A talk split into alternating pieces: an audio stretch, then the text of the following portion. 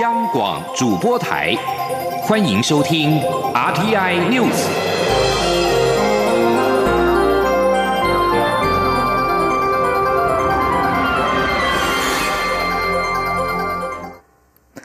各位好，我是张旭华，欢迎收听这节央广主播台提供给您的 RTI News。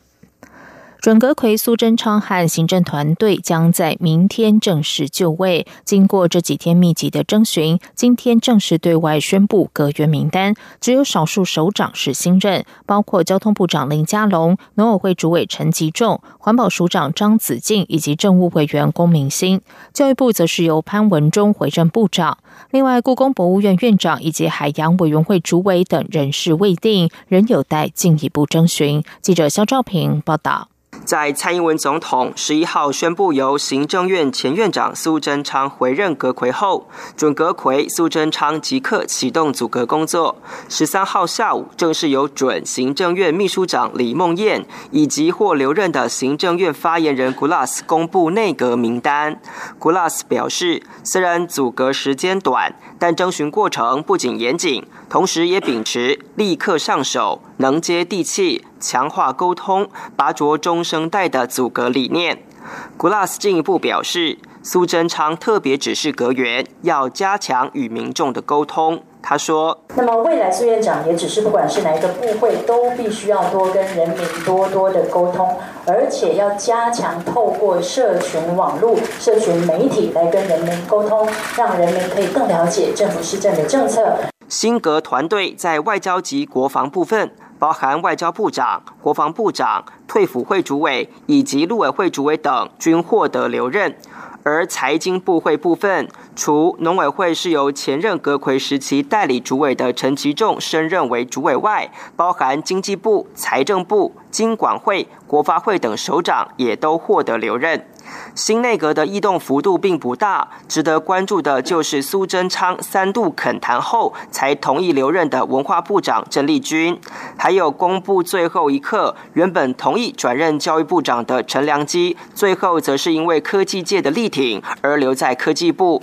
至于教育部长，则是由去年因台大校长案而下台的潘文忠回任。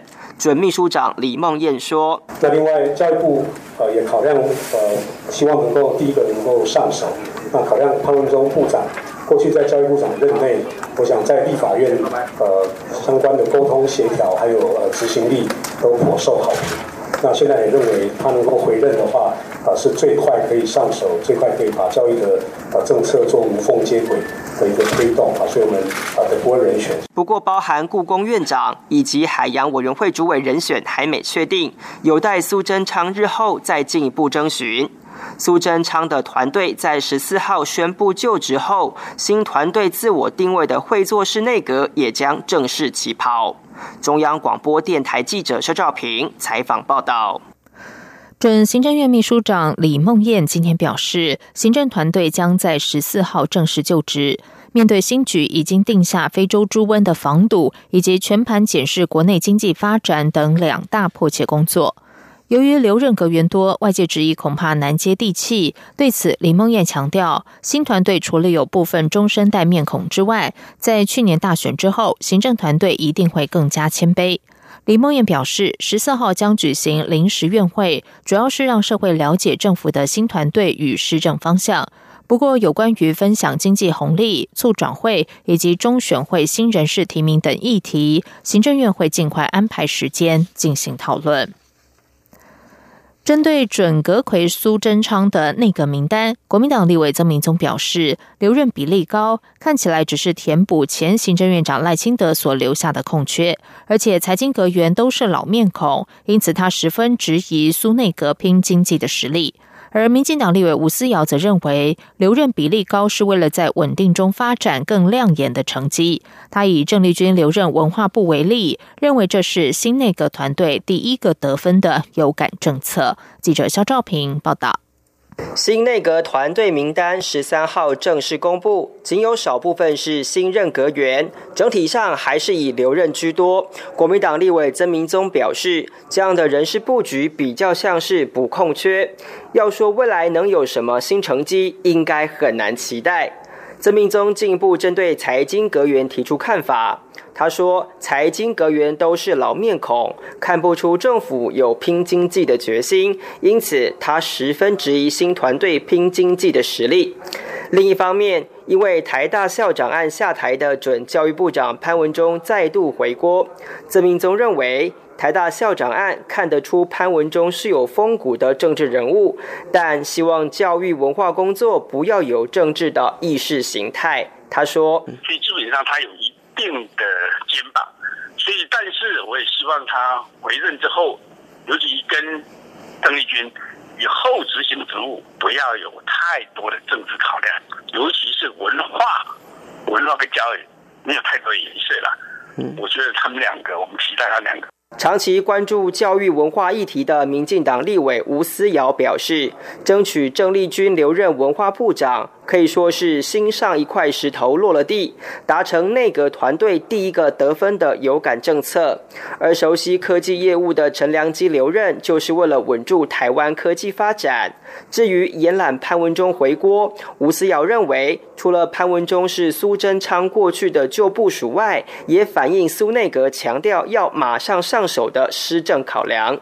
吴思瑶说：“教科文的任命就是一个稳定。”优先，好，然后一上任就上手，那就是一个很安全的然后也也也就是可以放心啊。虽然内阁留任比例高。不过，吴思瑶认为，任期后半段如果大换新面孔，不仅要花时间熟悉业务，施政上也会出现风险。因此，现在不是期待全新布局，而是要在安心且稳定的施政当中做出亮眼政策。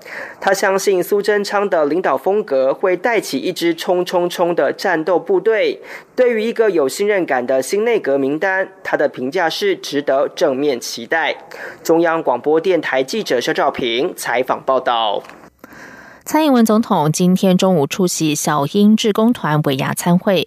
蔡总统除了感谢支持者之外，也向支持者下达继续支持新内阁、扮演政府传播团队以及继续捍卫台湾民主的三大任务，呼吁支持者要有信心，和政府一起为台湾创造更好的未来。请听肖兆平的报道。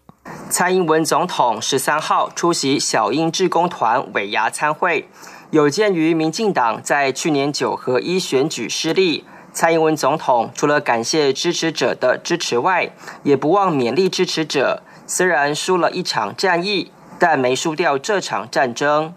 而展望二零一九年，蔡英文总统也向志工团提出三大新年任务。第一个就是要支持者力挺即将在十四号正式成立的内阁团队。第二道任务就是要支持者扮演政府在社会上的沟通部队。蔡总统说：“那今天做的代志，我们一定要替我们的执政团队来向台湾的社会给大众来沟通。”来说明，让他们了解说，我们执政团队做的事情是为了台湾，是让台湾能够更好。所以，我是不是请大家用最大的力气来做我们执政团队最大的传播的团队？至于要如何发挥传播战力？蔡总统也呼吁志工团要积极延揽亲朋好友，加入蔡英文总统的通讯账号，并善用当前流行的美玉仪群组，防堵假新闻。蔡总统说：“将来要是有假的讯息在传播的时候，我们这个呃美玉仪的 line 的群组了的的这个 line 呢，就可以自动的把这一些假的讯息澄清掉，所以对。”我们防防治假信息的流窜是重要。蔡总统也说，当前台湾面临到非洲猪瘟疫情，还有对岸压力的威胁，坦言现在确实是台湾最关键的时候。因此，蔡总统下达第三项任务，呼吁大家要一起捍卫台湾的民主自由生活方式。蔡总统进一步表示，虽然二零一九年会很忙。但他勉励支持者要有自信，要一起为台湾创造更好的未来。中央广播电台记者肖照平采访报道。国民党最近展开党籍总检查，外传是为了替党主席吴敦义参加党内总统初选铺路。对此，吴敦义今天予以否认，并强调竞赛规则一定公正无私。至于民进党如果推出蔡赖配，是否会成为国民党最大的对手？吴敦义表示，目前还没有评估的结论。记者黄美玲报道。十三号是顾总统蒋经国逝世三十一周年，吴敦义一早先赶到头寮宾馆谒陵，随后再赶回党中央主持台北市三合一选举感恩茶会。国民党最近展开党籍总检查，虽然组发会强调这是依据党章规定办理。以便在初选时能有正确的名册来进行党员联署。不过，外界仍揣测是否为了帮党主席吴敦义在党内初选铺路。对此，吴敦义则澄清说，没有什么帮不帮我的问题，并且强调国民党的提名有制度，一定会公正无私的进行。他说：“我们也有做过全体党员来决定的，也有做过党代表大会来决定的。”也有过去有七成的民调，占三成的党员投票，所以有各种制度哈。我们将来如果已经有登记的候选人，差不多决定了，然后他们会去协商，他用哪一个方法，让国民党来做一个很好的，一定是公正无私的这种竞赛的规则。二零二零总统大选，民进党如果由总统蔡英文搭配前行政院长赖清德，是否会成为国民党最大威胁？吴敦义说：“怎么配很难揣测，只能评估，现在还没有评估的结论。”对于媒体询问国民党怎么配比较好，吴敦义则没有回应。另外，苏贞昌率领的内阁即将在十四号上任。吴敦义稍早在头寮夜林接受媒体访问时，则表示宁可给予新内阁真诚的祝福，希望性格团队有新面貌、新作风，要拼经济，不要清算斗争。记者黄美玲台北报道。在外电消息方面，正在进行中东行的美国国务卿蓬佩奥于今天抵达波斯湾国家卡达，他将力挫华府在波湾的盟友解决他们之间的外交争执。法新社报道，沙地阿拉伯和卡达之间的矛盾已经持续了十八个月多。包括沙地阿拉伯、阿拉伯联合大公国、巴林与埃及等美国盟友，二零一七年六月都切断了和卡达的关系。他们指控卡达支持恐怖主义团体，还寻求拉近与沙国宿敌伊朗的关系。同样是美国盟友的卡达，则是否认相关指控，并反控沙国等四国试图让卡达改变政权。华府虽然试图让这些盟国放下旗舰，好聚焦对付华府在中东的主要对手伊朗，但是到目前为止，华府的努力并不成功。蓬佩奥今天是从阿拉伯联合大公国的阿布达比出发，来到卡达的杜哈。十二号，他已经和阿布达比王储穆罕默德会面。美国联邦政府今天已经是第二十三天部分停摆。福斯新闻在美东时间十二号晚上，也就是台北时间的今天早上播出和川普的访谈，在说明为何他不宣布紧急状态，以绕过国会直接放行美墨边界筑墙经费时，川普说他想给反对党民主党多一点时间，以达成双方都可以接受的交易。这次联邦政府停摆于十二号零点进入第二十二天，打破美国政府关门最久的记录。打之前的记录是前总统克林顿时代的二十一天。川普十二号也在推特上发文猛攻，以捍卫自己的立场，并且刺激民主党议员尽快重回谈判桌。不过，多数国会议员早在十一号就离开华盛顿特区，十四号周一上班日才会回来。川普之前。宣称美墨边界如果不筑墙，将会有大量犯罪分子涌入美国。不过，他近日改口称相关问题是属于人道范畴。共和党也有议员反对川普要求的五十七亿美元美墨边界筑墙经费。为了回敬不让他兑现筑墙竞选支票的国会，川普拒绝签署多个政府部门预算，因此造成现在的联邦政府停摆二十多天的僵局。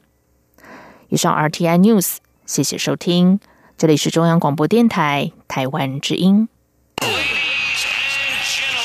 这里是中央广播电台。台湾之音。